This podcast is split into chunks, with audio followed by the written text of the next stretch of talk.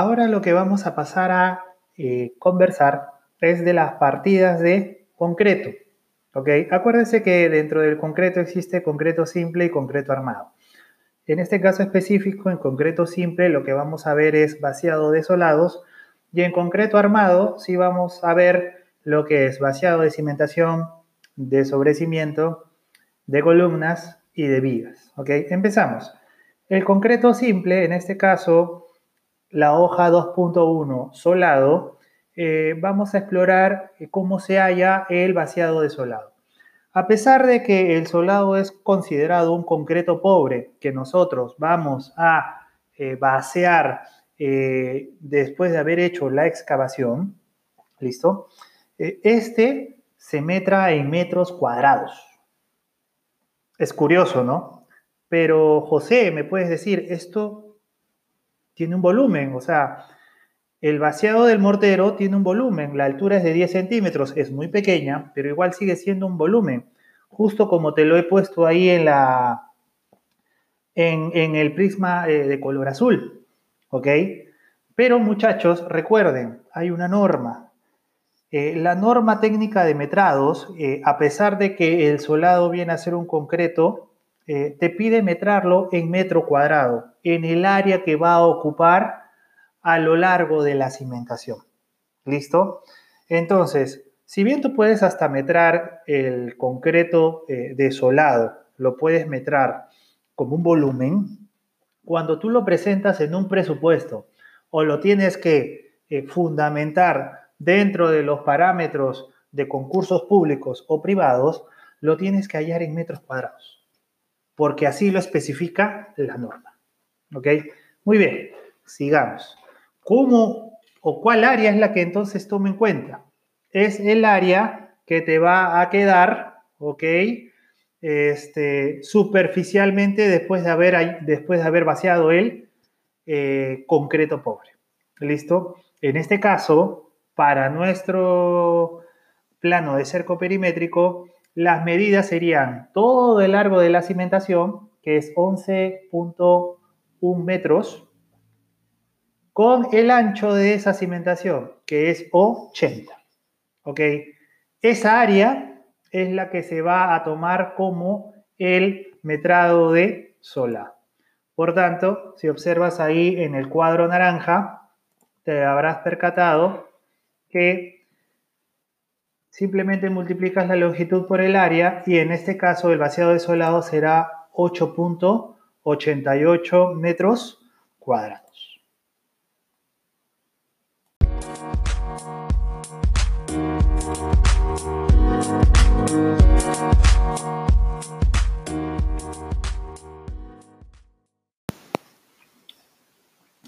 Ahora empecemos con la partida de cimentaciones armadas.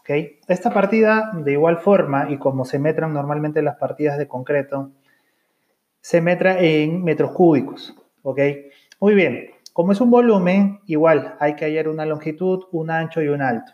En realidad esta parte sí es un poco rápida.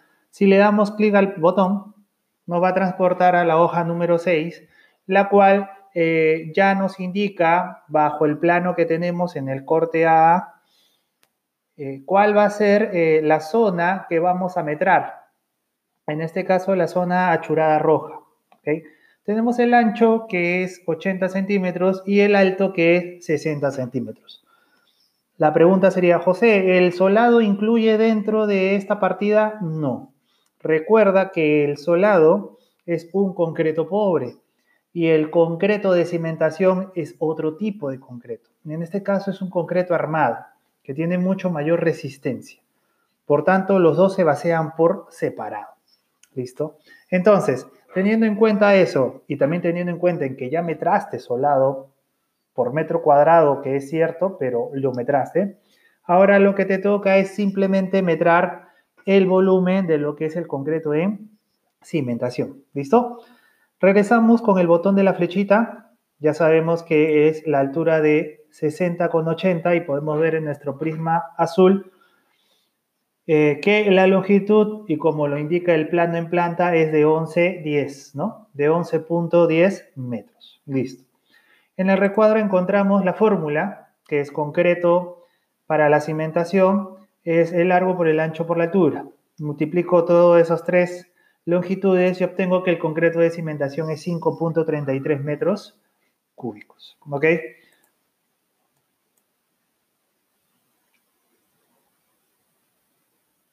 Ahora pasemos inmediatamente a lo que es concreto para sobrecimiento. Damos en la hoja 3.2 concreto para sobrecimiento y así como achuramos para la parte anterior eh, la zona de cimentación, ahora vamos a achurar lo que corresponde a la zona de el sobrecimiento.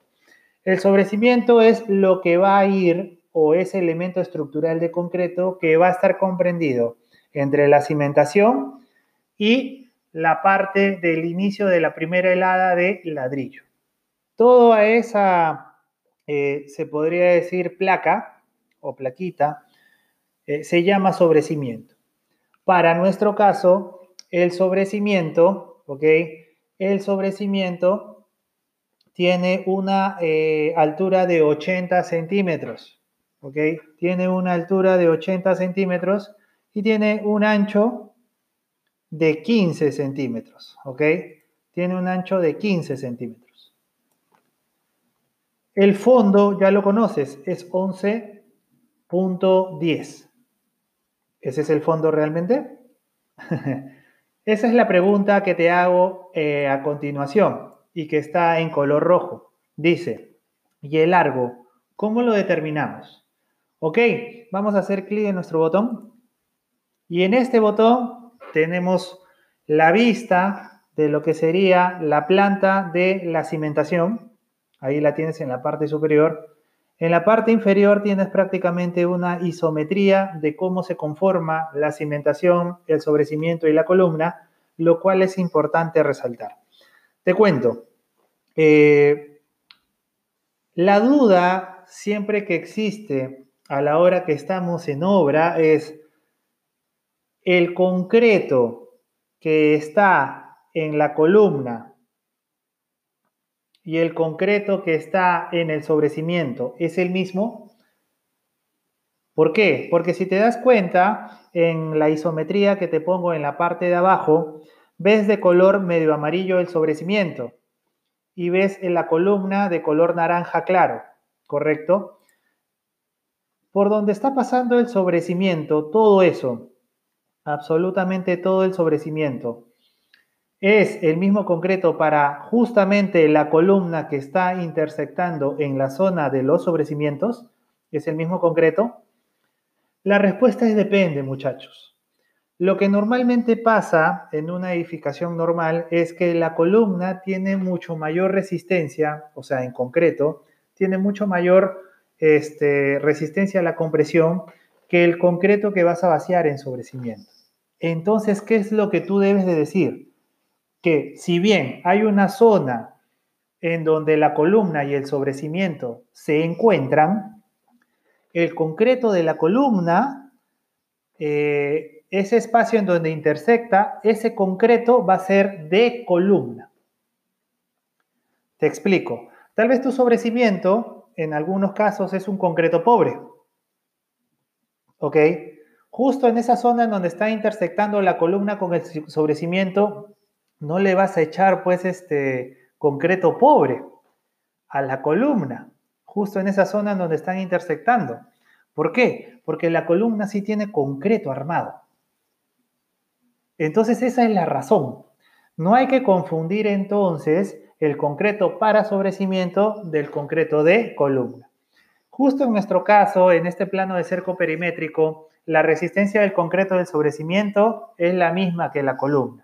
Si te vas a tu cuadro, ¿te acuerdas? El cuadro número 8, eh, en donde señalamos ahí las partes del plano, te podrás percatar que realmente ahí existe o te dice que el concreto de sobrecimientos es 210 y que la columna para este caso también es 210. Coincidentemente es el mismo. Pero tú, ¿qué debes tomar en cuenta? ¿Ok? ¿Qué debes tomar en cuenta? Que el concreto de columna siempre, o el vaciado de la columna, el concreto para esa columna, siempre va a empezar en la cimentación. ¿Ok? Hasta arriba. Así hay un sobrecimiento ahí al medio. Así hay un sobrecimiento, muchachos. Ese concreto es de la columna. Por tanto, la longitud que tenemos que hallar para el sobrecimiento no va a ser 11.10, sino va a ser 11.10 menos la ocupación de cada columna. Es por eso que ahí figura en un cuadro ya de color azul, ¿ok? Dice longitud S slash C. S slash C significa eh, sobrecimiento, por si acaso. Y esa resta es la longitud total, o sea, los 11.10 menos el número de columnas, porque hay bastantes columnas a lo largo del tramo del cerco perimétrico, por la longitud de la columna. En este caso, 30 centímetros. Eso es lo que desarrollamos abajo, 11.1 menos 5 por 30, y te sale que la longitud del sobrecimiento para vaciar realmente no es 11.11, 11.10, perdón, sino 9.60. Ahora sí regresamos con el botón de la flechita a nuestra hoja de cálculo y ya respondiendo a la pregunta sabemos que la longitud del sobrecimiento, como figura en el cuadro azul, es de 9.60. Por tanto, ahora sí aplicamos el volumen de concreto para esa cimentación, sería la longitud del sobrecimiento por la altura por el ancho. ¿Correcto? Eso nos va a botar finalmente la medida de 11.15 metros cúbicos. Y así es como hallamos, ¿ok? El metrado para sobrecimientos armados.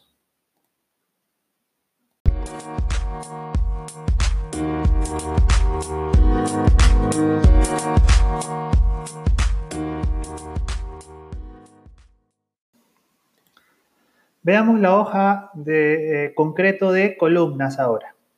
Eh, para metrar columnas, en este caso su concreto, vamos a tener que tomar obviamente las medidas. ¿Listo? Primero, eh, en el plano, recuerden que tenemos una vista de detalle de la columna, como en corte esta se representa. Y es la imagen que tienen ahí justo en esa hoja, la cual dice que la columna C-01, ¿ok? tiene eh, las medidas de 30 por 15. Perfecto. Eso quiere decir que eh, ya tenemos dos longitudes de las tres que tenemos que hallar. Ahora, la pregunta se hace en la parte de abajo. De color eh, rojo dice, ¿y la altura? Nuevamente hacemos clic al botón y este nos va a trasladar a la hoja número 8, en donde sí tenemos que tener varias cosas en cuenta. Y vamos a explicarla por partes para que ustedes puedan entenderlas. ¿Listo? ¿Recuerdan cuando hablamos, ok, de eh, qué hay que tomar en cuenta como concreto de columna y concreto sobrecimiento? Lo mismo va a pasar en esta parte, muchachos. ¿A qué me refiero? Primero, eh, ya sabemos que la columna, el concreto de la columna o el vaciado de la columna va a empezar en la base de cimentación. Si ustedes ven la parte 3D, ok, que he dibujado, tenemos la cimentación de color azul y la columna prácticamente entera de color naranja. Y como podemos ver en ese 3D, eh, ese, esa columna empieza desde la cimentación. ¿Ok? Entonces, si ya vamos al corte al cual he referenciado y vamos a la parte inferior, tenemos que cubrir en primer lugar una primera medida, la cual dice zona enterrada entre cimentación y piso terminado. Esa altura, según el plano, es 50 centímetros. Esa es una primera longitud que hay que cubrir de la columna, que es desde la base superior de la cimentación hacia el piso terminado. Muy bien. La otra medida sería la zona columna, esa que ustedes ven en el otro recuadro, que dice zona columna. Propiamente dicha, ¿por qué? Porque ya es la columna propiamente dicha. Esa altura, según la cota, es 270. Esa sería tu segunda altura. Y tu tercera altura seguía la de la viga. La pregunta, muchachos. ¿Ustedes creen que en esa intersección de la viga con la columna, ¿qué, qué concreto gana? ¿El de la viga o el de la columna? ¿Cuál debe continuar? Muchos dirán que el de la columna y muchos dirán que el de la viga. ¿Ok? Muy bien, es cierto, eh, tu punto de vista puede variar dependiendo de la perspectiva de donde lo tomes. ¿A qué me refiero? Eh, se podría decir que cuando tú metras, esa intersección la debe ganar la columna. Eso sí es lo que te puedo decir. ¿Ok? Pero ¿qué pasa en obra? ¿Qué pasa en obra? La viga muchas veces es vaciada este, con toda la losa aligerada o maciza que pueda tener a su alrededor y ese pedacito de columnas es vaciado con ese concreto de vigas. ¿Ok? A eso iba con decirte que depende de la perspectiva que lo tomes. Constructivamente, el concreto de la viga es igual al concreto de la columna. ¿Ok? En el proceso constructivo sí, debería ganar el concreto de la viga. Pero para fines académicos y para fines de metrado, lo que debe prevalecer en este caso es el concreto de columna en esa intercepción. Espero que se haya entendido. ¿Ok? No es fácil, este, es fácil de entender. Es igual que el sobrecimiento. ¿Quién ganó en la intersección? El concreto de este, columna. Pero ahí siempre va a ganar el concreto de columna, ¿no? E, eso sí hay que tenerlo en cuenta. En viga y en columna sí cambia la situación. Por eso también se toma, en ese caso, el ancho o la altura de la viga. En este caso, en el recuadro naranja, es una altura H1 de 30 centímetros adicionales. Ok, muy bien. Esto nos da una altura total achurada de color rojo con una altura total de columna de 3,50. Ya habiendo entendido esto, eh, muchachos, podemos regresar con el botón de la flechita. Y por fin podemos ir al recuadro de naranja y poder entender bien ya lo que es la fórmula. Sí, recuerda, el concreto siempre va a ser longitud por ancho por altura, pero ahora se suma algo más. ¿Qué es ese algo más? El número de columnas. Nuestro cerco perimétrico no solo tiene una columna, a lo largo de todo el cerco hay varias de ellas. En este caso, si tú cuentas en el plano, hay cinco columnas. Por tanto, cuando ese volumen es multiplicado por 5, finalmente tú obtienes lo que es el metrado final para concreto de columnas. En este caso es un volumen total de 0.79 metros cúbicos.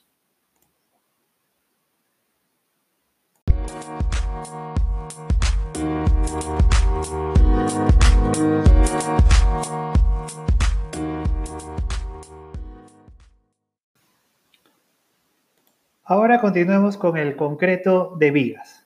Bien, ya habiendo tenido este preámbulo de lo que es concreto de columnas, nos va a ser mucho más fácil entender qué es este tema de concreto de vigas. ¿Listo? Eh, para hallar el concreto de vigas, lo que tenemos que hacer primero es tomar las medidas según plano. Y a partir de eso, tenemos esta primera imagen que vemos aquí en la hoja, la cual nos muestra el detalle de la viga BA-01. Ahí podemos ver la viga en corte. Ese detalle es la viga en corte. Te señala o te muestra, se podría decir, las medidas, el ancho y el alto de la viga. Ancho o peralte. A la viga, también al alto de la viga se le llama peralte, muchachos. Hay que tener también ese término en cuenta. Muy bien, ya tengo dos medidas de un volumen que debo hallar. La pregunta, como siempre, eh, la hacemos en la siguiente parte y está de color rojo. Y dice, ¿y cómo obtienes la longitud? Bien, démoslo clic al botón.